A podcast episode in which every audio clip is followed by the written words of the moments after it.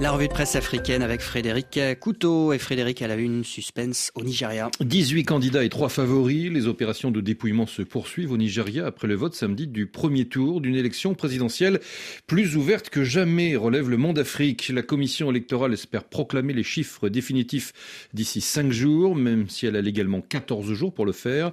Plus de 87 millions d'électeurs étaient appelés, rappelons-le, à choisir l'homme qui aura la lourde tâche pendant 4 ans de redresser le pays le plus peuplé d'Afrique, plombé par une économie en berne, des violences récurrentes de la part de groupes armés et de bandits et l'appauvrissement généralisé de la population. Alors pour l'instant, les résultats euh, sont égrenés au compte-gouttes. D'ailleurs, plusieurs quotidiens nigérians, dont The Sun, répercutent euh, ce communiqué des forces de l'ordre. Le quartier général de la police met en garde contre la diffusion de ce qu'il décrit comme de faux résultats électoraux par certaines personnes sur les réseaux sociaux et d'autres plateformes d'information.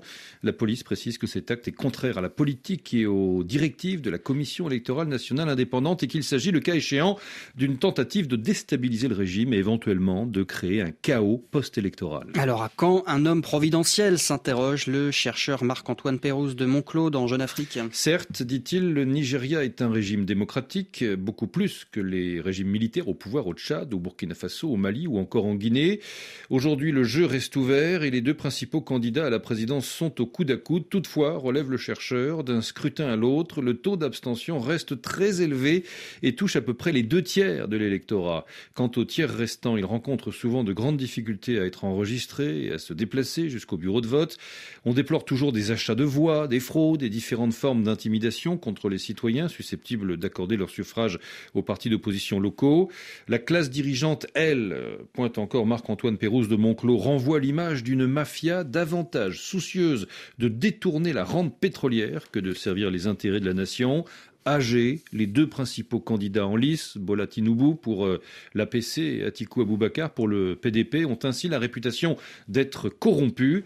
Pour garder l'espoir d'un changement de gouvernance, les regards se tournent donc vers le troisième homme, Peter Obi, souvent présenté comme euh, le candidat de la jeunesse et des élites urbaines.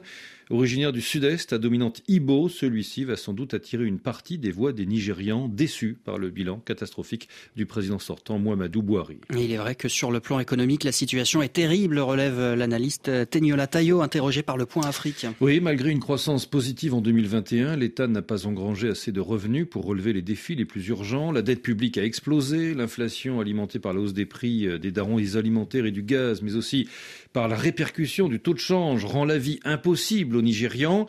La pauvreté et encore plus le chômage ont grimpé en flèche. L'insécurité croissante pèse sur les perspectives économiques, d'autant que le gouvernement n'a pas de marge de manœuvre budgétaire et les réformes qui auraient dû être menées pour limiter les effets des chocs externes et internes ne l'ont pas été.